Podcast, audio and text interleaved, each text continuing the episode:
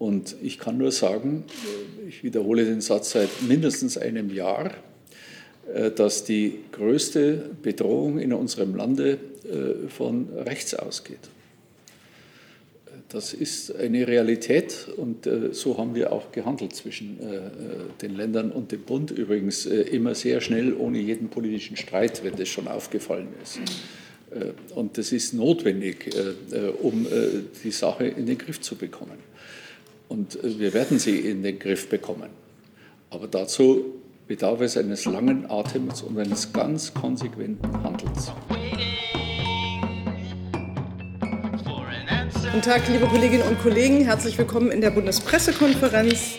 Herzlich willkommen unseren Gästen, dem Bundesinnenminister Horst Seehofer, dem Präsidenten des Bundeskriminalamtes Holger Münch und dem thüringischen Innenminister Georg Mayer, der auch Vorsitzender der Innenministerkonferenz ist. Die Herren stellen Ihnen heute die polizeiliche Kriminalstatistik vor sowie Fallzahlen für die politisch motivierte Kriminalität.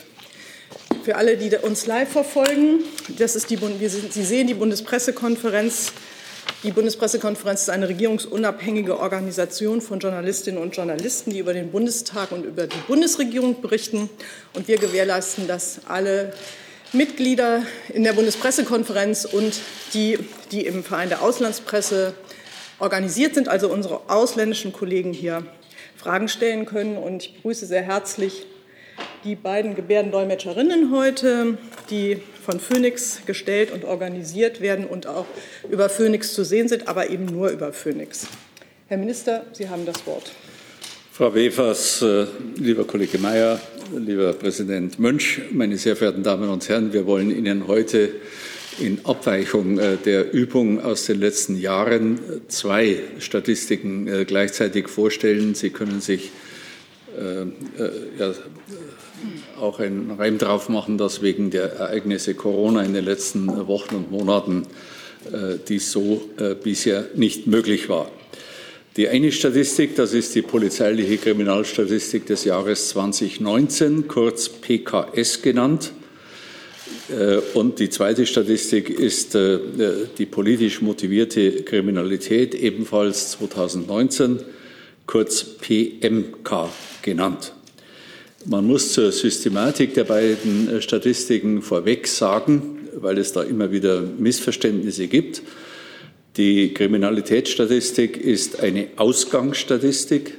Da werden die Straftaten erfasst nach Abschluss der polizeilichen Ermittlungen mit der Abgabe an die Staatsanwaltschaft äh, oder das Gericht. Die politisch motivierten äh, Kriminalität ist eine Eingangsstatistik. Da werden alle Straftaten erfasst bereits mit der Aufnahme der polizeilichen Ermittlungen und damit bereits bei einem Anfangsverdacht. Das ist also systematisch äh, ein wesentlicher Unterschied zwischen beiden Statistiken. Ich beginne mit der PKS.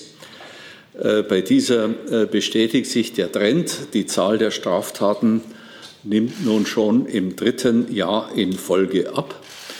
Wir hatten im Jahr 2019 weniger als 5,3 Millionen Straftaten. Dabei werden wie in den letzten Jahren auch ausländerrechtliche Verstöße nicht mitgezählt. Zum Vergleich, 2009, also vor äh, zehn Jahren, waren es fast sechs Millionen Straftaten. Also äh, in dieser Dekade von 5,3 auf 6 zurückgegangen. Und dieser Rückgang erfolgt jetzt bereits im dritten Jahr in Folge. Ich möchte nur darauf hinweisen, dass äh, in dieser Zeit äh, sich die Bevölkerung äh, positiv entwickelt hat. Sie ist gewachsen von 82 Millionen im Jahre 2009 auf 83 Millionen im Jahre 2019. Also ein Rückgang der Straftaten, durchaus beachtlicher Rückgang trotz steigender Bevölkerungszahl. Äh, die Anzahl der verübten Gewaltdelikte hat, ist leicht rückläufig um 2,3 Prozent.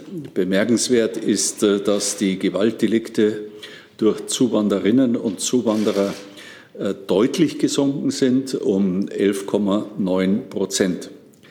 Zurückgegangen sind auch die Diebstahlsdelikte, und zwar in allen Bereichen. Äh, besonders erfreulich, weil äh, dies äh, ja lange Zeit besonders im Visier der Politik stand, ist der Rückgang des Wohnungseinbruchsdiebstahls mit knapp 11 Prozent. Die Aufklärungsquote hat sich auf hohem Niveau stabilisiert. Die lag 2019 bei 56,2 Prozent, im Jahr zuvor bei 56,5 Prozent. Hier kann man also von einer Stabilisierung reden. Die höchste Aufklärungsquote hat der Freistaat Bayern mit 65 Prozent. Die niedrigste ist hier in Berlin mit 42,8 Prozent. Allerdings muss man bei den Stadtstaaten, also auch Berlin, deutlich dazu sagen, äh, dass dies naturgemäß auf die geringere soziale Kontrolle in einer Metropole zurückzuführen ist. Äh, diese insgesamt positive Entwicklung bei der polizeilichen Kriminalstatistik äh, ist erfreulich. Äh, sie ist aber auch kein Zufall. Wir haben, wie Sie wissen, ohne dass ich Sie da jetzt mit Zahlen in dieser ersten Runde konfrontieren möchte, die Polizei- und Sicherheitsbehörden sowohl beim Bund als auch bei den Ländern mehrfach personell verstärkt. Ich habe immer gesagt, die Präsenz der Polizei ist äh, mir ganz, ganz wichtig. Wir haben die Ausrüstung der Polizei in die Ausrüstung, äh, vor allem in die Schutzausrüstung für Polizistinnen und Polizisten äh, investiert. Wir haben manche Eingriffsgrundlagen, zum Beispiel beim Wohnungseinbruch, verbessert für die Sicherheitsbehörden. Und wir haben auch in präventive Maßnahmen äh, investiert. Wir werden auch weiter alles tun, unsere Polizei zu stärken. Hey, liebe UnterstützerInnen, hier ist Thilo. Es gibt was Neues. Wir haben eine neue Bankverbindung. Wie ihr wisst, gibt es Junge Naiv ja nur dank eurer finanziellen Unterstützung. Wir sind nicht kommerziell, wir machen keine Werbung. Wenn ihr uns also per Überweisung entweder einmalig oder jeden Monat per Dauerauftrag Geld zukommen lasst, ist es super wichtig, dass ihr ab sofort unsere neuen Kontodaten nutzt. Diese findet ihr in der Beschreibung. In Sachen PayPal hat sich nichts geändert. Also, danke vorab und jetzt geht's weiter. Es gibt wie jedes Jahr auch äh, einen oder zwei Phänomenbereiche, die man, äh, die man äh, besonders herausheben muss wegen der nicht so erfreulichen Entwicklung. Das ist die Kinderpornografie. Da ist die Verbreitung kinderpornografischer Schriften um 65 Prozent gestiegen. Das ist die dunkle Seite des Internets. Die äh, Verbreitung erfolgt dort eben einfacher und schneller und ist auch leichter verschleierbar. Die ausgewiesenen Fallzahlen sind äh, hier vor allem auf die Zusammenarbeit äh, mit deutschen Internetbeschwerdestellen und dem amerikanischen, der amerikanischen Organisation NECMEC zurückzuführen. NECMEC ist eine halbstaatliche Nichtregierungsorganisation, die im Internet nach kinderpornografischem Material sucht und die Funde an Strafverfolgungsbehörden weitergibt. Wir bekommen im Verhältnis zu früher jetzt deutlich mehr Hinweise durch diese Organisation und hieraus ergeben sich oft auch neue Ermittlungsansätze im Bereich des sexuellen Missbrauchs von Kindern, äh, wo wir ebenfalls steigende Fallzahlen haben. Die Ermittlungen in diesem Bereich werden durch die Polizeien und Staatsanwaltschaften der Länder geführt. Und äh, wenn Sie es dann in der Diskussion interessiert, können wir nochmal darstellen, welche rechtlichen Grundlagen äh, wir auf Bundesebene hier in letzter Zeit ergriffen haben. Der zweite Bereich, den ich noch bei der Personal, bei der Polizei Kriminalstatistik erwähnen möchte, ist nach wie vor ein Sorgenkind der Widerstand gegen die Staatsgewalt. Äh, hier haben wir äh, viele tätliche Angriffe auf Amtsträger. Und äh, hier gibt es auch einen Anstieg zu verzeichnen von 8 Prozent. Und dieser Anstieg ist in diesem Jahr bei der Betrachtung valide, denn er kann nicht wie bei früheren Vergleichen auf Gesetzesverschärfungen zurückgeführt werden. Es ist ein, ein echter Vergleich möglich. Und was die Angriffe in der Praxis bedeuten, möchte ich Ihnen äh, schildern und aus einem äh, noch nicht veröffentlichten Jahresbericht der Bundespolizei im Jahre 2019 zitieren. Ich beginne mit dem Zitat. Die Angriffe erfolgten in 94,8 Prozent mittels körperlicher Gewalt, insbesondere durch Faustschläge, Fußtritte, Bisse, Kopfstöße, Stöße gegen den Körper und Anspucken. Dabei nutzten die Angreifer in jedem zehnten Fall auch Flaschen, Steine oder Stühle sowie Hieb- und Stichwaffen oder Brandmittel, Pyrotechnik und Reitstoffe. Zitat Ende. Der persönliche Schutz unserer Beamtinnen und Beamten ist äh, uns äh, besonders wichtig. Wir müssen hier weiter Vorsorge treffen und der zunehmenden Gewalt entschieden entgegentreten. Ich habe in der Zwischenzeit für die Bundespolizei entschieden, dass wir an den sozialen Brennpunkten, insbesondere an den großen Bahnhöfen, das ist der Zuständigkeitsbereich der Bundespolizei im Besonderen, künftig grundsätzlich nur noch in einer Streifenstärke von mindestens drei Vollzugsbeamten aufgetreten wird, also immer drei Beamte auch zum Eigenschutz äh, im Einsatz sind. Und wir werden Vorfälle, bei denen die Polizei angegriffen oder hinterrücks attackiert wird, ähm, äh, ja, mit aller Härte und mit Null Toleranz äh, begegnen. Eine Bemerkung möchte ich zur Clankriminalität äh, machen. Soweit äh, Sie Straftaten begehen, befinden, befinden Sie äh, sich wieder in der polizeilichen Kriminalstatistik. Wir hatten viele, und zwar mittlerweile in allen oder fast allen Ländern, wo dieses Phänomen auftritt, erfolgreiche staatliche Maßnahmen mit Festnahmen, Haftstrafen, Razzien, Vermögensabschöpfungen und speziell die Abschiebung des Bremer Clan-Chefs Miri haben äh, doch diesen Strukturen ihre Grenzen aufgezeigt. Das äh, werden wir weiterhin so tun. Ich darf mal stellvertretend für eine besondere Aktivität äh, des Land Nordrhein-Westfalen nennen. Da gab es in den letzten anderthalb Jahren in diesem Bereich Clankriminalität mehr als 1000 Kontrollen in 2700 Objekten. 220 Betriebe wurden aufgrund der Kontrolle unmittelbar geschlossen. Des Weiteren wurden 400 Festnahmen durchgeführt, 1200 Strafanzeigen gefertigt und 8000 Verwarngelder erhoben. Also das, äh, was ähm, durch die Landesregierungen angekündigt wurde, findet auch statt, nämlich eine drastische Erhöhung des Fahndungsdrucks und äh, eben das Ziel, äh, rechtsstaatliche Grenzen aufzuzeigen, die dieser Staat nicht duldet. Ähm, meine Damen und Herren, damit zur PMK, also zur politisch motivierten Kriminalität. Äh, das ist äh, zwar von der Zahl der Straftaten, äh, die liegen in diesem Bereich bei 1 Prozent, aber von der Bedeutung für die Stabilität unserer Demokratie, unseres politischen Systems und der Verfassungsorgane von herausragender Bedeutung.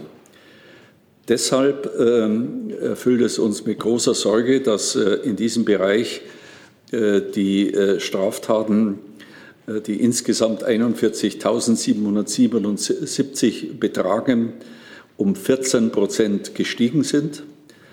Das ist das zweithöchste Niveau seit dem Jahre 2001.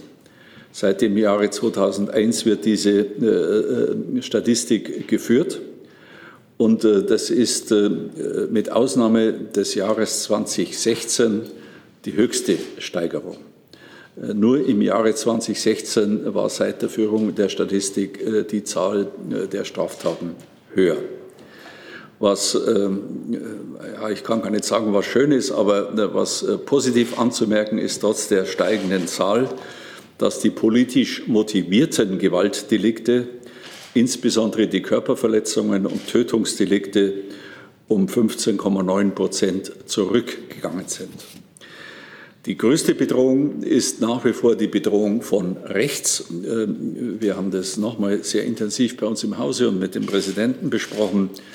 Ähm, wir haben hier äh, eine Zunahme äh, der äh, rechtsextremen Straftaten um 9,4 Prozent. Dabei muss man wissen, dass die rechtsextremen Straftaten bei politisch motivierten Delikten mehr als die Hälfte aller erfassten Straftaten ausmacht. Ist also schon eine Größenordnung, die äh, ja, uns mit Sorge begleitet, mit großer Sorge. Ähm, ich darf äh, das mal versuchen aufzusplitten. 63,8 Prozent der Straftaten sind beim rechten Spektrum Propagandadelikte, 13,7 Prozent Volksverhetzung, 4,9 Prozent Sachbeschädigung und 4,4 Prozent Gewaltdelikte. In diesem Zusammenhang äh, muss ich auch nennen erneut äh, die antisemitischen äh, Straftaten im Jahre 2019. Der Hauptlink von antisemitischen Straftaten geht von rechts aus. Ich weiß, dass es mehrere Ursachen für Antisemitismus gibt, aber die Hauptquelle ist der Rechtsextremismus. Die antisemitischen Straftaten sind im letzten Jahr um 13 Prozent gestiegen und haben mit 2000 Delikten den höchsten Stand seit Beginn der statistischen Erfassung vor fast 20 Jahren erreicht. Äh, ich äh, kann Ihnen nochmal die konkrete Zahl sagen. 93,4 Prozent der antisemitischen Straftaten haben einen rechtsextremistischen Hintergrund. Einen ähnlich hohen Anteil haben wir bei den islamfeindlichen Straftaten. Das sind es 90,1 äh, Prozent, die einen rechtsextremistischen Hintergrund haben.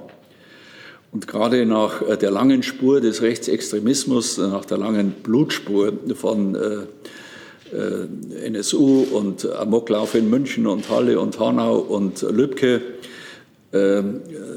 glaube ich, haben wir allen Grund, hier mit höchster Wachsamkeit weiter vorzugehen. Ich erspare jetzt Ihnen auch das Gesamtpaket, das Bund und Länder dazu ja beschlossen haben und äh, das äh, umgesetzt ist. Auch die personelle Verbesserung beim BKA und beim Bundesamt für Verfassungsschutz und jetzt das gemeinsame Bemühen mit der Kollegin Giffey, die Präventionsarbeit auf diesem Feld äh, zu modernisieren, zu reformieren. Wir hatten schon ein, ein großes Gespräch äh, mit äh, den Experten auf diesem Feld. Und äh, wir werten das gerade aus, äh, um äh, ja, vielleicht auf Instrumente zu kommen, äh, wie wir stärker an diese Täter herankommen, die sie ja alle zur Kenntnis nehmen mussten, äh, die sich in äh, die eigenen vier Wände zurückziehen und sich geradezu aufladen und dann zu irgendeinem Zeitpunkt eben ihren vernichtenden Zug beginnen. Wir hatten mittlerweile auch äh, die erste Sitzung des Kabinettsausschusses zum Rechtsextremismus unter Leitung der Kanzlerin. Äh, das war eine sehr, sehr tiefe und gute Diskussion. Wir sind da völlig einig innerhalb der Koalition, dass wir jetzt äh, im Herbst und im Winter weitere Sitzungen, weitere Maßnahmen überlegen, beschließen und dann im Frühjahr nächsten Jahres einen Bericht fassen im Kabinett, der dann dem Deutschen Bundestag auch zu einer öffentlichen Debatte zu diesem Thema äh, zur Verfügung gestellt werden soll. Das in Kurzform zum Rechtsextremismus, also die größte Bedrohung bei den politisch motivierten äh, äh Straftaten, geht von dort aus. Und das müssen wir klar sehen. Äh, äh, wir, so wie wir immer wieder gesagt haben, wir sind nicht auf dem rechten Auge blind, sage ich Ihnen heute auch. Wir sind auch nicht auf dem linken Auge blind.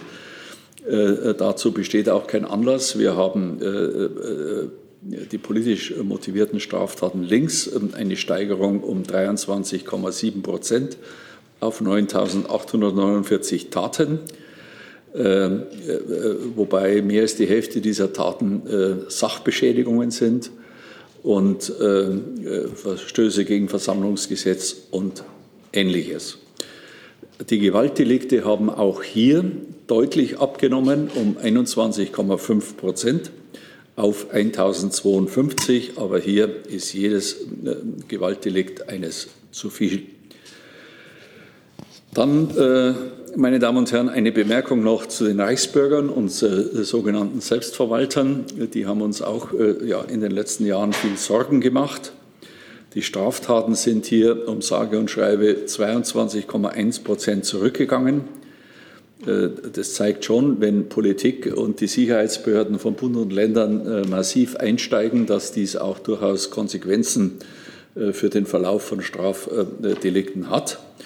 Den Schwerpunkt der Straftaten bildeten mit 186 Fällen, wie auch schon im Jahr zuvor, Bedrohungen, Nötigungen und Gewaltdelikte. Hier haben wir besonders starke Gegenmaßnahmen getroffen. Äh, äh, Sie wissen, äh, Reichsbürger sind nach unseren Erkenntnissen sehr waffenaffin. Deshalb war die Novellierung des Waffenrechts überfällig. Und in, enger Zusammenarbeit mit den Waffenerlaubnisbehörden der Länder ist es uns gelungen, eine Vielzahl waffenrechtlicher Erlaubnisse zu entziehen die Länder haben dem Bund für das Jahr 2019 allein 380 Entziehungen gemeldet und damit sind seit 2016 mindestens 790 Erlaubnisse für einen Waffenbesitz in diesem Personenkreis entzogen worden. Äh, nach unserer Information sollen noch rund 500 äh, Reichsbürger berechtigt sein, eine Waffe zu besitzen. Ich sage auch hier, äh, jede Waffenerlaubnis in diesem Bereich ist eine zu viel. Und äh, wir werden jetzt äh, versuchen, mit dem geänderten Waffenrecht auch diese Restgröße noch in den Griff zu bekommen. Ich bin stolz darauf, dass es uns gelungen ist, mit dem Vereinsverbot, der, also der, der Verband heißt Geeinte Deutsche Völker und Stämme, dass wir die am 19. März auf Bundesebene verboten haben wie wir äh, zum Beispiel im äh, rechten Spektrum Kompat 18 äh, verboten haben und auch im linken Bereich ein Verbot mittlerweile verfassungsfest ist, also rechtskräftig ist. So, meine Damen und Herren, ich fasse zusammen. Sie kennen mein Prinzip. Ich trete für einen starken Staat ein, wenn es um den Schutz der Bürger geht um den Eigentumsschutz geht, um den Schutz der Gesundheit, um den Schutz äh, des Lebens. Ein starker Staat. Ähm, das heißt, äh, wir müssen alles Menschenmögliche tun, äh, um unsere Bürger zu schützen. Jedes Jahr neu mit zusätzlichen Ausrüstungen, mit zusätzlichem Personal. Äh, äh, ohne dass wir äh, der Bevölkerung vermitteln möchten, uns sei es möglich, jederlei von Delikten zu vermeiden. Aber das Menschenmögliche müssen wir dafür tun. Und dafür brauchen wir einen starken Staat und starker Staat immer auf der Grundlage unserer freiheitlichen demokratischen Grundordnung. Ich danke äh, weil ich nach wie vor glaube, dass äh, Deutschland eines der sichersten Länder auf dieser Welt ist, äh, denen, die uns schützen. Wir können als Politiker auf Bund- und Länderebene ja nur die Ressourcen zur Verfügung stellen, die rechtlichen Grundlagen, aber sozusagen den Vollzug dieser Möglichkeiten von der Prävention bis zur Repression, der liegt in der Hand unserer Sicherheitsbehörden von Bund und Ländern und äh, der äh, Polizistinnen und Polizisten, äh, denen ich für ihre Tätigkeit danken möchte.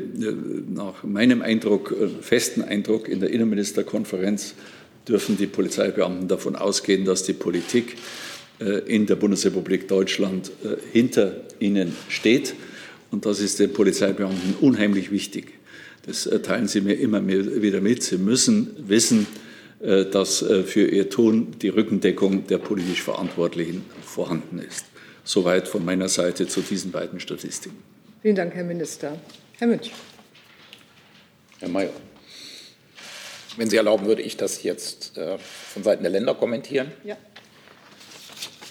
Ja, meine sehr geehrten Damen und Herren, ich freue mich sehr, dass ich heute hier zu Gast sein darf und äh, einen, die Zahlen der Kriminalitätsstatistik sowohl der ähm, polizeilichen Kriminalitätsstatistik als auch der politisch motivierten Kriminalität kurz aus Ländersicht zu kommentieren. Und ich kann sagen, dass auch bezogen auf die Bundesländer, und das betrifft auch mein Bundesland Thüringen, die Zahlen, was die Kriminalitätsstatistik anbelangt, sehr erfreulich sind. Auch hier verzeichnen wir einen deutlichen Rückgang. Und ich möchte das an dieser Stelle auch ganz ausdrücklich mit dem Dank an die Kolleginnen und Kollegen, die Beamtinnen und Beamten verknüpfen, die eine hervorragende Arbeit leisten. Nun wird manchmal gesagt, der deutsche Föderalismus wäre für die Kriminalitätsbekämpfung nicht hilfreich. Dem möchte ich äh, entschieden entgegentreten. Wir haben im Verbund der Bundesländer zusammen mit der Bundesregierung ähm, im letzten Jahr eine sehr eng, enge Zusammenarbeit entwickelt und ich glaube, auch das ist eine der Ursachen, warum wir diese positive Entwicklung, was die Zahlen anbelangt, auch feststellen können. Der Fahndungsdruck ist deutlich gewachsen. Das hat auch was mit Digitalisierung zu tun. Wir sind dabei, uns stärker zu vernetzen. Ich glaube, das ist der wesentliche Erfolgsfaktor, den wir natürlich weiter vorantreiben müssen. Dort sind wir noch nicht ganz am Ziel. Ich möchte zur politisch motivierten Kriminalität aus Sicht des, eines Thüringer Innenministers Folgendes sagen. Das, was wir jetzt in 2019 und 2020 erlebt haben, ist eine neue Qualität, wobei der Begriff Qualität eigentlich gar nicht gut passt, weil er ja positiv konnotiert ist, sondern es ist eine neue Dimension, was die Bedrohung unserer Demokratie anbelangt. Und diese Gefahr kommt von rechts. Drei Morde in 2019 und im Jahr 2020 schon zehn Morde mit rassistischem, rechtsextremistischem Hintergrund. Das hat es lange Zeit nicht gegeben, dass auch ein politischer Vertreter der Bundesrepublik Deutschland ermordet wurde. Und das macht noch mal sehr deutlich, wie groß auch die Herausforderung für uns ist. Wir werden uns deshalb bei der anstehenden Innenministerkonferenz zum wiederholten Male auch intensiv mit diesem Thema, wie wir den Rechtsextremismus bekämpfen können, wie wir Strukturen zurückdrängen können, befassen. Die nächste Innenministerkonferenz wird in Erfurt stattfinden und ich lade Sie natürlich sehr herzlich auch dazu ein. Was sind die Ursachen? Mit persönlicher Präsenz. Genau, das wollte ich noch sagen. Äh, richtig. Es wird eine Innenministerkonferenz sein, die live stattfindet. Natürlich unter all den gebotenen äh, Hygienemaßnahmen. Es wird eine kleine Konferenz sein, aber das muss ja nicht nachteilig sein. Wir werden äh, uns im kleinen Kreis treffen, um dort auch fokussiert dann die Tagesordnung abzuarbeiten. Sollte sich das äh, Infektionsgeschehen natürlich in Thüringen äh, verschlechtern, dann würden wir natürlich dann auch wieder davon absehen und das dann elektronisch machen. Noch ist der Plan, dass wir das live machen. Und der Innenminister hat mir schon gesagt, dass er sich darauf freut, nach Erfurt zu kommen. Nun zu den Ursachen aus meiner Sicht. Ich glaube, es ist von herausragender Bedeutung, dass wir uns noch mal vor Augen halten, was in den letzten Jahren, Jahrzehnten an Strukturen gewachsen ist, ohne dass wir es in einer Art und Weise bekämpft haben, wie es erforderlich gewesen wäre. Was meine ich damit? Rechtsextremistische Strukturen. Ich will das am Beispiel von Thüringen mal herausstellen. Wir haben in Thüringen das Phänomen gehabt, dass Rechtsrockkonzerte immer größer geworden sind. In der Spitze haben sich dort äh, 7000 Rechtsextremisten aus ganz Deutschland, sogar aus dem umliegenden Ausland versammelt. Und Sie alle kennen wahrscheinlich die Bilder, die dort aufgenommen wurden, dass in einem Festzelt eine Horde ähm, Rechtsextremisten Sieg, Heil oder Heil gegrölt hat und es zu massiven ähm, auch Delikten gekommen ist in diesem Bereich, also sprich Propagandadelikte. Diese Strukturen sind dafür da, auch Geld zu verdienen, um die Strukturen weiter auszubauen. Mittlerweile werden Gaststätten betrieben, Versandhandel wird betrieben. Es werden äh, auch das Thema Kampfsport ist eines, was deutlich macht, wo rechtsextremistische Strukturen gewachsen sind. Das Ganze geht einher mit einem zunehmenden Hass und auch Hetze im Internet, auf den sozialen Plattformen. Und wir erleben das gerade jüngst wieder, dass im Zusammenhang mit den Corona-Protesten das stattfindet, was wir als sehr problematisch empfinden, eine Entgrenzung. Eine Entgrenzung, die rechtsextremistischen Bestrebungen hinein in die, sage ich mal, in die Mitte der Gesellschaft in gesellschaftliche Schichten hinein. Und das wird eben auch bezweckt mit einer gewissen Unterwanderung dieser Rechtsextremisten, äh, dieser, dieser Pandemiedemonstrationen durch Rechtsextremisten. Aber die Entgrenzung hat ja auch schon früher stattgefunden. Denken Sie an Chemnitz. Und da sind wir natürlich dann auch relativ zügig bei Rechtspopulisten, weil die Entgrenzung ist da natürlich am deutlichsten zu sehen. Äh, und in Thüringen, muss ich Ihnen nicht sagen, gibt es Rechtspopulisten, der herausragenden Art. Äh, das Stichwort Flügel an dieser Stelle sei hier genannt. Das sind Dinge, die sich natürlich auch im Wahlkampf zeigen. Und wir hatten letztes Jahr Wahlkämpfe, auch in Thüringen, Landtagswahlkämpfe damit da, dadurch äußern, dass es hier ein aufgeheiztes politisches Klima gibt, was zu weiteren Straftaten führt. Propagandadelikte haben sehr stark zugenommen. auch Sachbeschädigung. Ich kann da, davon auch berichten, dass meine eigenen Plakate mit Hakenkreuzen, SS-Hunden und so weiter beschmiert wurden. Das ist so in der Vergangenheit nicht vorgekommen. Das macht auch noch mal deutlich, sag ich mal, was diese Entgrenzung, die hier schon spürbar ist, schon äh, erreicht hat. Und es gibt neue rechtsextremistische Parteien, die ihr Unwesen treiben. Und ich bin dem Bundesinnenminister sehr dankbar, dass er hier eine klare Politik verfolgt, dass, wenn die rechtlichen Möglichkeiten gegeben sind, das Vereinsverbot dann auch ausgeübt wird. Combat 18 war äh, hier, möchte ich hier herausragend nennen. Das war ein ganz wichtiger Schritt. Aber es gibt weitere rechtsextremistische Parteien, die sich, wie gesagt, mit einem ganz anderen Erscheinungsbild präsentieren. Die identitäre Bewegung sind Menschen, die von ihrem Äußeren natürlich nicht dem entsprechen, was wir im Hinterkopf haben, wie Rechtsextremisten aussehen, mit Glatzen und Baseballschlägern und Springerstiefeln. Das ist eben nicht der Fall. Das macht nochmal deutlich, was die Strategie der Rechtsextremisten ist, in diesem Fall hineinzuwirken in die Mitte der Gesellschaft. Und dann kommt noch eines dazu, dass eben auch es vermehrt zu äh, Konfrontationen rechts-links kommt. Also wir hatten jetzt gerade auch in Thüringen verstärkt Gewaltdelikte, die dann auch von links ausgingen, die aber Rechtsextremisten zum Ziel hatten. Also das ist auch eine neue Entwicklung, die mich persönlich mit großer Sorge erfüllt. Ich möchte keinen direkten Vergleich mit Weimar herstellen, aber natürlich war das Problem damals, dass sich die, die Saalschlachten, die offenen Straßenschlachten eben zwischen rechts und links direkt abgespielt haben. Und das ist auch ein Zeichen, dass wir aufgerufen sind, alles zu tun, um unsere Demokratie zu schützen. Deswegen hat die nächste Innenministerkonferenz den Titel Demokratie schützen und Rechtsstaat stärken. Weil ich glaube, das, was der Bundesinnenminister ausgeführt hat, ist genau der richtige Weg. Wir müssen jetzt ein ganzes Bündel von Maßnahmen ergreifen, aus meiner Sicht, um dem entgegenzutreten. Und da reden wir natürlich auch in erster Linie mal über das Personal. Der Pakt für den Rechtsstaat war ein richtiges und gutes Signal. Aber wir müssen auch, und da wird sicherlich der Präsident noch ausführen können, ähnlich wie bei Islamisten, sehr früh erkennen, wo eine Radikalisierung stattfindet. Und sie findet im digitalen Raum statt, häufig angetrieben durch Verschwörungstheorien, kann das dazu führen, dass Menschen plötzlich und unerwartet, unerkannt für uns und die Sicherheitsorgane losschlagen. Wir haben das erlebt, erleben müssen in Hanau, wobei man da deutlich sagen muss, dass die Haupttriebfeder sicherlich rassistische Bestrebungen, und Überlegungen waren. Aber das Ganze wird natürlich forciert durch, durch Verschwörungstheorien.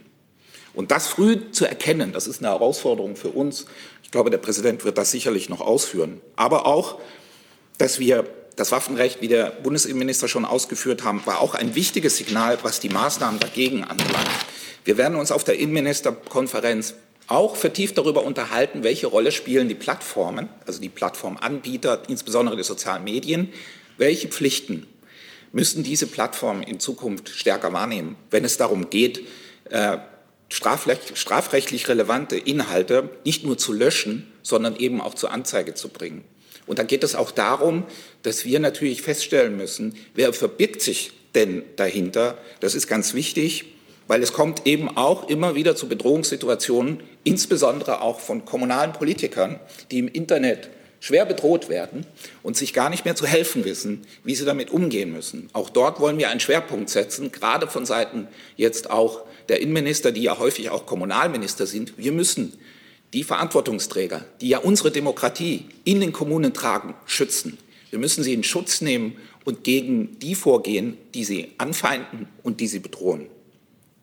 Herr Mayer, ich äh, gucke ein bisschen auf die Uhr okay. und wollte Sie fragen, ob es möglich ist, dass Sie auch noch, dass wir noch Fragen stellen können. Ich, dann würde ich mich an dieser Stelle einfach. Sie wollen vielleicht noch abschließen. Ich wollte Sie genau. Ich würde, ich würde gerne jetzt einfach noch einen Abschluss finden. Sie haben vollkommen recht. Wir haben ja die Innenministerkonferenz steht uns ja noch bevor und insofern möchte ich jetzt ja nicht alles vorwegnehmen. Das, ähm, was wir dort noch uns vornehmen werden, es wird, ist noch eine wesentlich längere Liste wie das, was ich äh, schon vorgetragen habe, aber die wesentlichen Punkte wurden genannt. Insofern bedanke ich mich für Ihre Aufmerksamkeit und würde dann das Wort weitergeben, wenn gewünscht, oder für Fragen. Ich hatte verstanden, dass Herr Münch, dass Sie an, äh, auf, auf, Fragen antworten genau. und zur Verfügung stehen, uns zur Verfügung stehen. Vielen Dank. Äh, die erste Frage hat Herr Müll. Ich habe auch andere Fragen schon im Saal und äh, auch Fragen, die uns von Kollegen eingespielt, mir von Kollegen eingespielt sind, die uns an den Bildschirmen verfolgen. Herr Mülle. Ja, Holger Möhle, Bonner Generalanzeiger. Äh, Herr Seehofer, Herr Mayer, sehen Sie einen Zusammenhang zwischen dem Auftreten äh, der AfD und dort des völkischen Flügels der AfD und dem Anstieg rechtsextremistischer Straftaten? Also hat der Flügel einen Nährboden für solche Straftaten äh, bereitet? Und Herr Seehofer, wann kommt das geplante Gesetz gegen Hass und Rechtsextremismus? Letzteres liegt im Deutschen Bundestag. Ist aber noch nicht durch. Es ist noch nicht durch. Die Regierung hat ihr, äh, ihre Arbeit erledigt. Ich habe heute kurz mit der Frau Lamprecht darüber gesprochen am Rande des Kabinetts. Wir haben beide das Ziel, es möglichst schnell jetzt zu verabschieden. Denn das ist wieder eine ganz wirksame äh, Maßnahme. Maßnahmen wirken. Ich habe das versucht, an bei den Reichsbürgern darzustellen. Und äh, in dem Fall haben wir eine Übereinstimmung mit allen 16 Bundesländern. Erste Teil meiner Frage. AfD, völkischer Flügel, Anstieg rechtsextremistischer Straftaten? Ich meine, äh,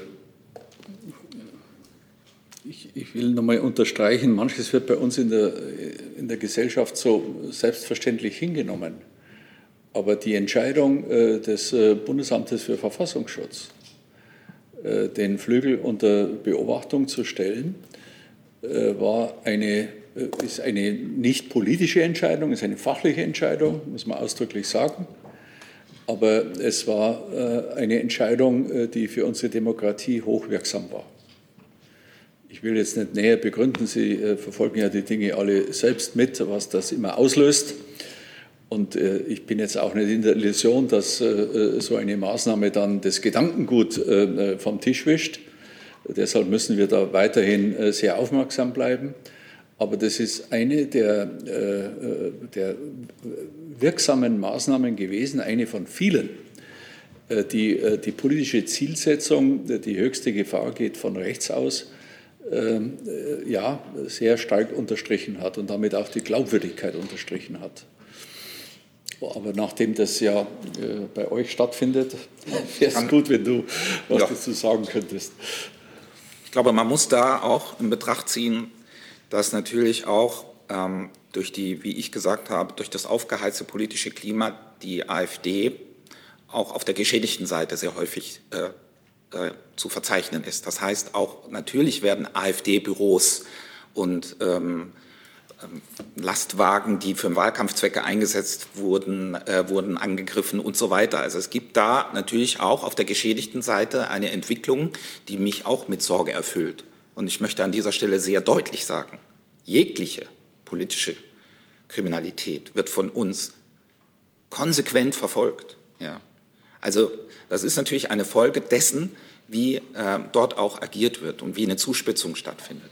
Was jetzt die aktuellen Zahlen anbelangt, die Auswirkungen, was darauf auf, sage ich mal, auch, ähm, sage ich mal, eine Entwicklung zurückzuführen ist, die dem Flügel zuzuschreiben ist, ähm, bin ich nicht in der Lage, das jetzt quasi auf den Punkt zu bringen oder in Zahlen äh, Ihnen mitzuteilen. Die Wirkung muss weiter erforscht werden. Aber wie gesagt, die grundsätzliche Strategie der Rechtsextremisten, sich in weitere gesellschaftliche Schichten vorzuarbeiten, da ist natürlich der Anknüpfungspunkt beim Flügel zu sehen. Und das erleben wir ja auch, wie gesagt, bei Demonstrationen, die derzeit stattfinden.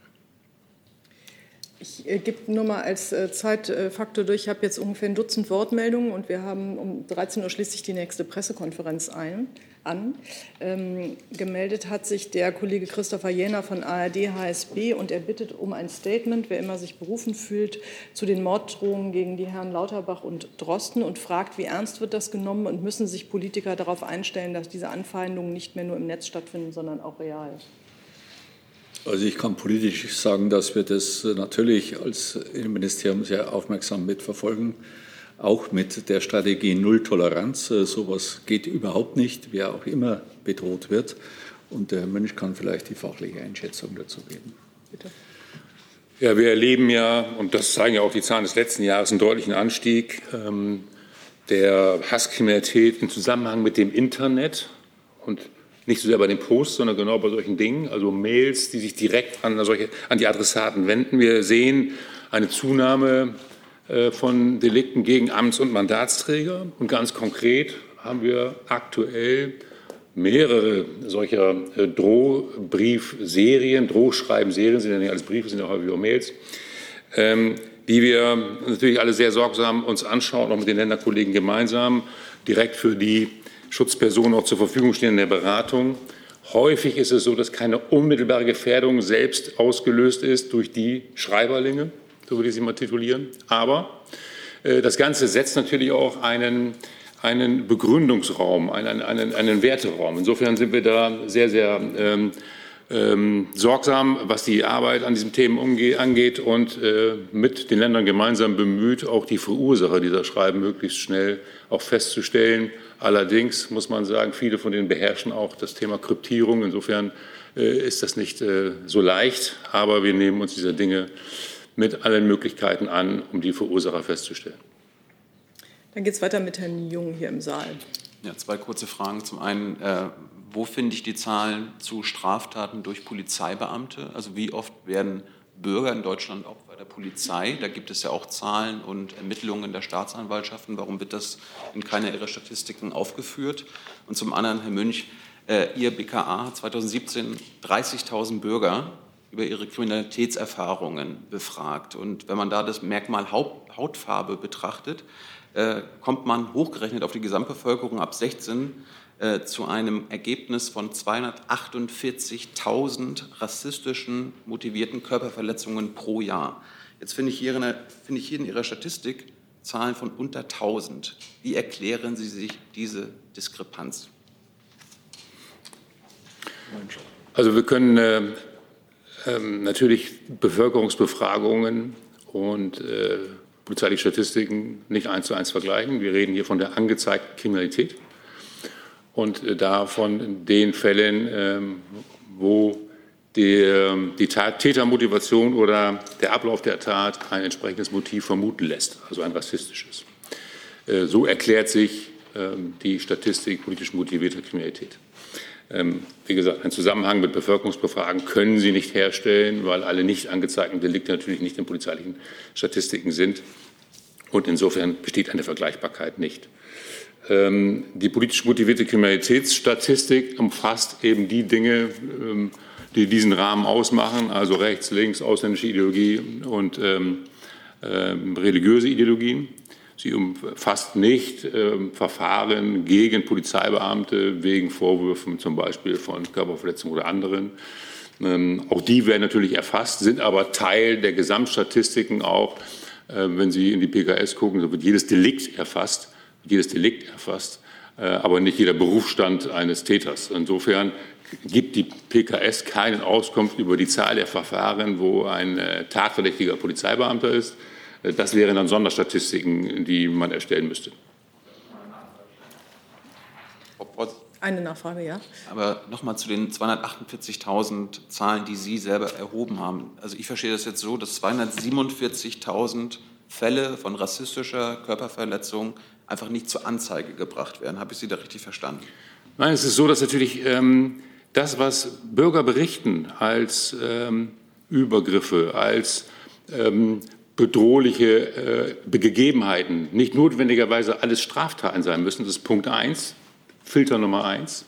Filter Nummer zwei, nicht alles, was ähm, Bürgerinnen und Bürger so erleben, erstatten sie auch äh, Anzeige bei der Polizei. Also es gibt mehrere Filter, die von dieser großen Zahl zu einer kleineren Zahl in der polizeilichen Kriminalstatistik führen. So, es schließt sich äh, eine weitere Frage für Sie, Herr Münch. Ähm, die Kollegin Gunilla Geuter von Deutschlandfunk fragt, was verbirgt sich hinter der starken Zunahme der nicht zuzuordnenden Taten?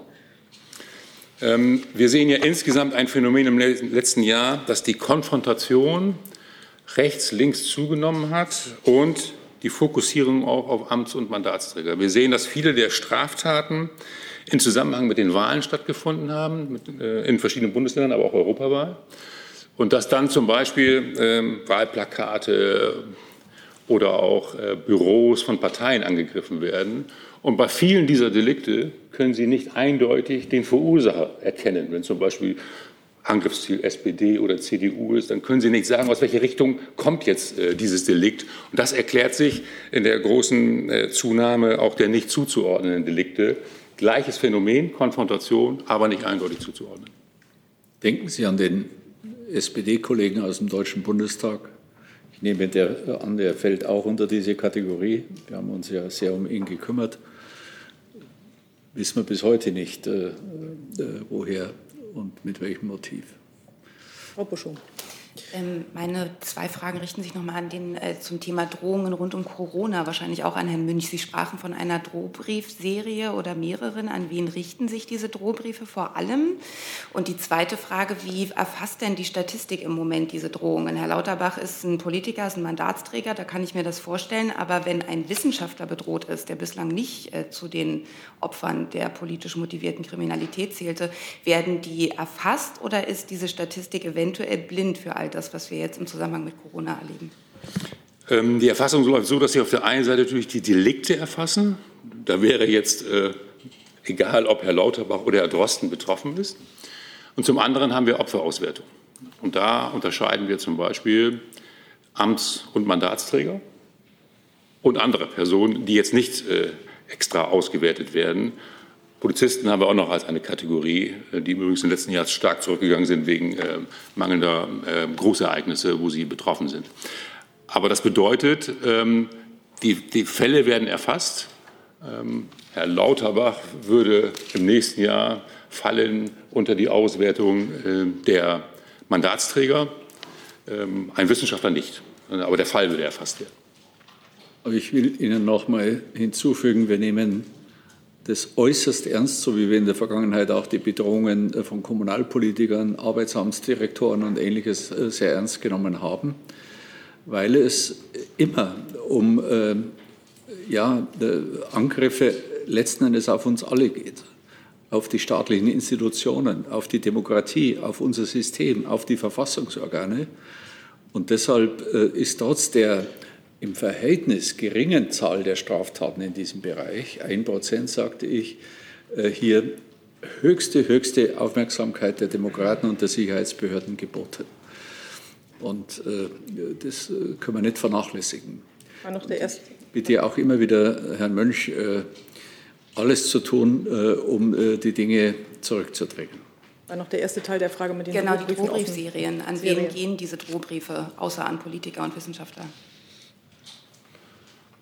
Also ich habe jetzt nicht die gesamte Adressatenliste drauf, aber es waren äh, äh, jetzt in der Regel Mandatsträger in verschiedenen Bundesländern, Innenminister, ähm, sowohl auf Bund- oder auf der Landesseite und weitere Personen. Auch hier sitzende Personen. Auch hier sitzende Personen waren betroffen, ja. Ich äh, schließe noch mal eine Frage hier an von Markus Sambale vom ARD Hauptstadtstudio. Der erinnert daran, dass kommende Woche sich der Mord an Walter Lübcke äh, jährt. Wie schätzen Sie die Lage heute ein, ist die Frage. Und wie hoch ist das Risiko für Politiker, Opfer rechter Gewalt zu werden? Jetzt eine gewisse Wiederholung, aber ja, wie Sie trotzdem. Ich kann nur jetzt allgemein, äh, erstens sind wir über den Fall nach wie vor erschüttert, mit welcher Brutalität und äh, Zielgerichtetheit äh, Herr Lübcke ermordet wurde. Äh, der Täter ist ja, äh, ich glaube, der Strafprozess ist eröffnet. Ähm, das zeigt ja auch, dass der äh, Rechtsstaat äh, schnell äh, und effektiv handelt. Und ich kann nur sagen, ich wiederhole den Satz seit mindestens einem Jahr, dass die größte Bedrohung in unserem Lande von rechts ausgeht.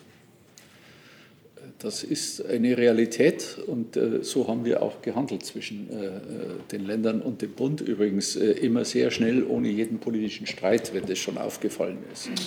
Äh, und das ist notwendig, äh, äh, um die Sache in den Griff zu bekommen.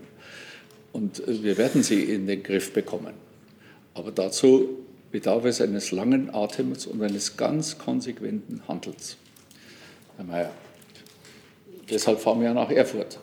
Richtig. Es wird wieder Thema sein und insbesondere auch das, was ähm, ja, letztes Jahr und halt eben auch dieses Jahr schon wieder stattgefunden hat. Und es ist eben nicht auszuschließen, dass weitere rechtsterroristische, und ich betone das Wort Terror, Straftaten verübt werden. Insofern ist das ganz oben auf unserer Tagesordnung. Hier vorne geht es weiter. Nader Mohammed, Journalist. Meine Frage an Herrn Mayer.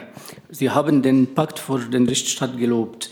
Was hat denn der Pakt von den Rechtsstaat Thüringen gebracht? Hat das zusätzliche Stelle für die Polizei oder Kriminalbeamten, weil man hat den falschen Eindruck vielleicht, dass Herr Seehofer gibt alle Stellen für die Bundessicherheitsbehörden und von Länderpolizei hört man nichts. Also auch das Land Thüringen hat davon profitiert.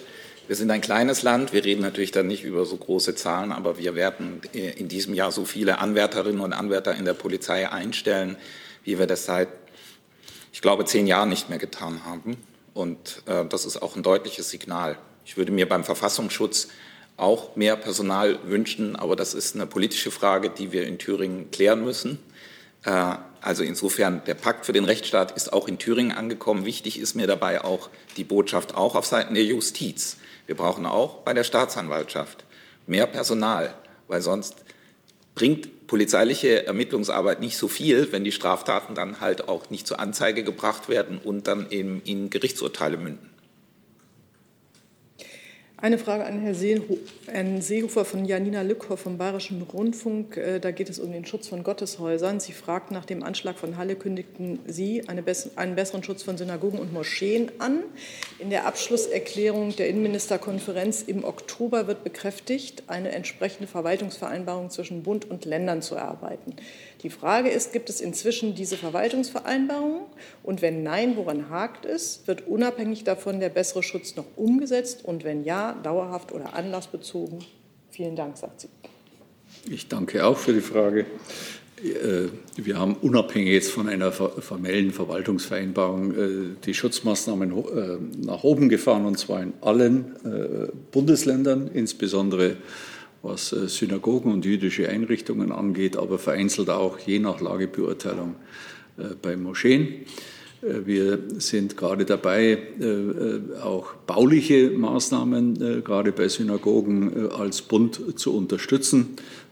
Und deshalb sind wir hier voll im Plan bei dem, was wir den jüdischen Vertretern versprochen haben und der Öffentlichkeit. Naja, kann das ja noch mehr auch für die Länder sagen. Ich kann das äh, nur bestätigen. Wir haben in Halle gesehen, dass eine einzelne Tür eine Katastrophe verhindert hat. Oder Katastrophe einen großen Terrorakt verhindert hat. Und deswegen sind wir auch in Thüringen, ich kann jetzt nur für Thüringen sprechen, natürlich sind wir durch alle Synagogen gegangen und haben genau diese Aspekte nochmal geprüft. Und tatsächlich haben wir feststellen müssen, dass an gewissen Stellen gewisse Barrieren noch nicht in dem Zustand sind, wie wir uns das wünschen würden. So, ich war selbst vor wenigen Tagen in Mühlhausen. Dort gibt es eine kleine jüdische Synagoge.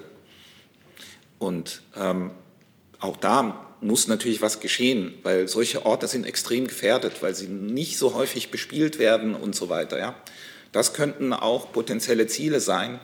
Und äh, wir sind da mit den jüdischen Gemeinden, mit der jüdischen Landesgemeinde im engen Dialog, weil ich glaube, das Signal, und ich habe mit dem Vorsitzenden der jüdischen Landesgemeinde gesprochen, der mir auch gesagt hat, meine Leute, haben Angst, wenn sie sich in der Synagoge zusammenfinden. Das ist ja seit Halle richtig greifbar geworden und da sind wir gefordert, von staatlicher Seite eben das Notwendige zu tun. Das tun wir auch. Ähm, ja, mehr kann ich dazu im Moment. Ich glaube, das kann man für alle Bundesländer sagen. Die haben äh, schon massiv äh, ihre also Bestreifung äh, dann, wenn die Personen in der Synagoge sind, dass da Polizei auch vor der Synagoge steht also da ist eine ganze Menge geschehen. Ich habe selbst mit Herrn Schuster letzte Woche noch telefoniert wegen einer äh, Investitionsförderung, äh, in dem Fall in Mecklenburg-Vorpommern. Also da ist richtig was in Bewegung gekommen. Und das Gleiche äh, gilt für die Moscheen. Die sind halt in der Zahl deutlich mehr, sind einige tausend. Und da ist es dann entsprechend schwieriger, aber man ist da auch miteinander unterwegs. Welche Moscheen müssen besonders geschützt werden? Die Kollegin hat das Wort. Ja, Ariane Reimers, AD Hauptstadtstudio. Ähm, eine Frage an Herrn Seehofer, an Herrn Münch. Ähm, noch einmal zur PKS, Herr Seehofer. Ähm, die Zahlen sind zurückgegangen. In den vergangenen Jahren gab es aber immer so etwas, wurde auch hier diskutiert über die gefühlte Sicherheit, die dem entgegenstand. Also die Bevölkerung hat äh, ihr Sicherheitsgefühl entsprach nicht den Zahlen, die, die hier äh, präsentiert wurden. Wie hat sich das jetzt aktuell entwickelt? Also die Differenz gefühlte Sicherheit und äh, Rückgang in der Statistik. Und an Herrn Münch noch einmal die Frage, wie weit ist es oder sind Sie mit der Entwicklung von Radar rechts und ähm, dem auf die Spur kommen, äh, diesem Einzeltätertypus, den wir jetzt in den letzten Jahren auch äh, fatalen Straftaten gesehen haben, wie kommen Sie denen bei, gerade auch möglicherweise in der Spieleszene oder eben auch Einzeltätern, die sich woanders alleine radikalisieren? Danke. Also in der Tat, wir haben immer mit dem Thema zu kämpfen, was ist die objektive, äh, im Jahresvergleich auch absolut vergleichbare Entwicklung äh, durch Anzeigen bei der Staatsanwaltschaft, Vorlage beim Gericht. Das ist anders als bei der PMK. Äh, da wird jeder Fall, der bei der Polizei landet, schon als Anfangsverdacht in der Statistik verewigt. Und jetzt hören die Leute, Deutschland gehört zu den sichersten Ländern und äh, was objektiv richtig ist. Aber ich habe auch Verständnis, äh, wenn jemand äh, den Fall Hanau im Blick hat, dass er sagt, da spricht der Bundesinnenminister vom sichersten Land und da werden fast ein Dutzend Menschen ermordet. Oder es gibt eine, einen Polizeieinsatz bei einer Stadt in NRW, und dann äh, gibt es den Radau und die Randale, äh, die man ja dann auch äh, medial wahrnimmt. Und dass die Leute dann sagen, wo ist jetzt ähm, äh, Deutschland äh, als sicherstes Land, wenn man im Einzelfall dann so brutale äh, und hoch emotionale Dinge erlebt. Und das ist unsere Schwierigkeit, ganz offen ausgesprochen, zwischen dem objektiven Geschehen, äh, solche Morde erscheinen hier ja auch ähm, äh, und äh, sind, gerade was den Fall Lübcke betrifft, machen, lösen heute noch Betroffenheit aus. Ähm, und der Statistik und der Gesamtbeurteilung haben wir genug Polizeibeamte, werden, sind die richtig ausgerüstet, können sie auch solchen Phänomenen wie Clankriminalität begegnen und so weiter. Das ist ein Spannungsfeld, das Sie ansprechen. Trotzdem müssen wir uns ja bemühen, bei dem, was unsere Sicherheitsbehörden äh, tun, äh, die, äh, objektiv die Realität abzubilden. So, so brutal und so erdrückend Einzelfälle sind. Also wenn jemand in München äh, Zeuge einer, einer, einer, eines Sexualverbrechens wird, dann äh, wird er da, danach, dieser Mensch, in erster Linie unser Sicherheitssystem beurteilen und wird sagen, ja, ist das wirklich eine Sicherheit nachts um 22 Uhr am Münchner Stachus? Äh, verstehen Sie, was ich ausdrücken möchte? Diese subjektive äh, Betroffenheit, die jeder von uns hat, ich auch, und äh, das Gesamtgeschehen, das Sie nur objektiv betrachten können, aber nicht gefühllos betrachten. Und da ist es schon eine gute Botschaft, wenn im Gesamtgeschehen die Straftaten zurückgehen, wenn es um die polizeiliche Kriminalstatistik geht. Wir haben aber ebenso deutlich äh, gesagt, dass es bei der politisch motivierten Kriminalität besorgniserregende Entwicklungen gibt, insbesondere rechts. Und das ist, glaube ich, eine faire, saubere äh, Beurteilung. Ich habe immer noch fünf Fragen auf meiner Liste. Ähm, Herr Münch, Entschuldigung, ja. Ja, ich versuche mich dann kurz zu fassen.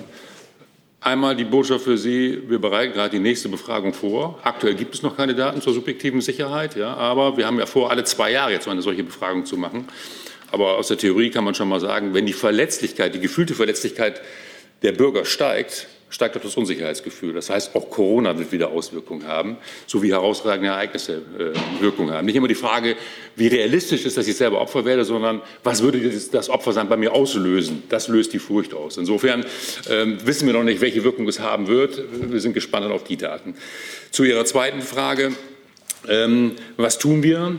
Radar rechts, Entwicklung ist angeschoben, wird aber ein bisschen Zeit kosten, weil wir natürlich mit wissenschaftlichen Standards unterwegs sind. Es nützt ja nichts, schnell ein Instrument zu haben, was dann falsch ist, sondern mit Sorgfalt es zu entwickeln. Wir warten aber nicht drauf, bis es fertig ist, sondern wir sind schon unterwegs. Wir machen Fallkonferenzen mit den Ländern im äh, gemeinsamen Extremismus- und Terrorismusabwehrzentrum. Das heißt, die wachsenden Gefährderzahlen, aktuell sind wir bei 65 im Bereich rechts, ähm, die schauen wir uns dann an, gemeinsam mit den Ländern. Die melden dann die, die prioritären Kandidaten für eine solche ähm, Bearbeitung. Wir erstellen Biografien, was wichtig ist auch für das Thema Entwicklung Radar, Anpassung Radar an den äh, Bereich PMK rechts. Ähm, und so widmen wir uns dem Personal, äh, den, den Personen, die wir schon kennen. Äh, die wir noch nicht kennen, ist das Schwierigere. Da sind wir unterwegs zum einen mit Strukturermittlungen, die wir führen. Also Beispiel in dem Mordfall Lübcke laufen immer noch Ermittlungen des BKA in dem Umfeld. Wir gehen tief rein in Ermittlungen, um Kontaktpersonen festzustellen, äh, um dann auch dort wieder weiter Ansatzpunkte zu finden, um bisher nicht bekannte Personen auch aufzuspüren. Und das Ganze machen wir auch im Verbund mit dem Verfassungsschutz was das sogenannte Thema Open Source Intelligence angeht, also die Frage, wer bewegt sich mit wem ähm, äh, im Netz. Das ist erstmal ein Thema der Verfassungsschützer, aber dann, wenn es strafbar wird, ist es auch ein Thema für uns. Und deshalb, dritter Punkt, bereiten wir auch gerade vor, jetzt schon die Umsetzung des noch in der Entstehung befindlichen Gesetzes, Aufbau einer Zentralstelle im BKA zur Bekämpfung der Hasskriminalität. Auch das sehen wir als einen wesentlichen Hebel an, um möglichst früh auch solche Straftäter aufzuspüren und äh, stellen uns darauf ein, ab nächstem Jahr dann auch das dann hoffentlich bestehende Recht in die Praxis äh, umzusetzen. Liebe Hörer, hier sind Thilo und Tyler. Jung und Naiv gibt es ja nur durch eure Unterstützung. Hier gibt es keine Werbung, höchstens für uns selbst. Aber wie ihr uns unterstützen könnt oder sogar Produzenten werdet, erfahrt ihr in der Podcast-Beschreibung. Zum Beispiel per PayPal oder Überweisung. Und jetzt geht's weiter möchte jetzt noch zwei Fragen zulassen, die am Eingangs der Pressekonferenz gestellt worden sind und die bündeln. Das ist der Kollege Decker und von Ihnen. Das müssen wir jetzt irgendwie noch durchkriegen, bitte, auch angesichts der fortgeschrittenen Zeit. Ja. Markus Decker, Redaktionsnetzwerk Deutschland. Ähm, Herr Seehofer, Sie haben eben gesagt, die Entscheidung in Sachen AfD äh, sei hochwirksam gewesen. Ähm, Jetzt ist ja auch darauf nehmen Sie ja selber Bezug, äh, die, äh, der Flügel zum Beobachtungsobjekt äh, erklärt worden. nun zeichnet sich ja aber ab, dass der Flügel den ganzen Laden übernimmt, weil es dazu kommen könnte, dass der Ausschluss von Herrn Kalbitz scheitert dass sich größere Teile, beziehungsweise nicht größere Teile, sondern. Herr Decker, ja, können Sie es auch ein bisschen straffen? Äh, dass sich größere Teile äh, der AfD-Führung mit Kalbitz solidarisieren und gegen Herrn Meuthen stellen. Wenn das so kommt, und das scheint mir das wahrscheinlichste Szenario zu sein, was bedeutet das denn für, den weiteren, für die weiteren Aktivitäten des Verfassungsschutzes? Gut, Sie haben Moment Zeit nachzudenken. Die Kollegin hatte sich noch gemeldet und stellt bitte Ihre Frage. naja, ich ja. will jetzt hier wenigstens Meine ist kürzer. Meine ist kürzer. Klaasmann von dpa. Herr Mayer, Sie hatten gesagt, äh, gerade im Bereich äh, rechtsmotivierter Gewalt äh, hätte es eine zu, äh, Zunahme gegeben, die auch zu tun hätte damit, dass man auf äh, Strukturen, die in den letzten Jahren äh, gewachsen seien, nicht adäquat reagiert habe. Ähm, was haben Sie da konkret äh, angesprochen und will vielleicht einer der anderen Herren auf dem Podium dazu was sagen? Bitte schön. Also äh, nochmal, dass das ganz klar ist, wir haben äh, diese Entscheidung des äh, Bundesamtes für Verfassungsschutz, das ist eine fachliche Entscheidung, keine politische. Und äh, deshalb darf man sie, trotzdem darf man sie als Politiker für gut oder schlecht heißen und ich heiße sie für gut und wirksam. Äh, der hatte auch was bewirkt, äh, was äh, den Flügel selbst angeht. Ähm, und deshalb spreche ich davon, sie war wirksam, diese Maßnahme. Sie war vielleicht auch an der Zeit, dass man dies deutlich macht. Übrigens hat es auch indirekte Auswirkungen, dass dann doch Menschen, die aus ganz anderen Gründen sich auf Demonstrationen versammeln, äh, dann doch äh, mehr Wert darauf legen, äh, mit solchen Kräften in Distanz zu bleiben. Also es hat schon eine gesamtgesellschaftliche Wirkung.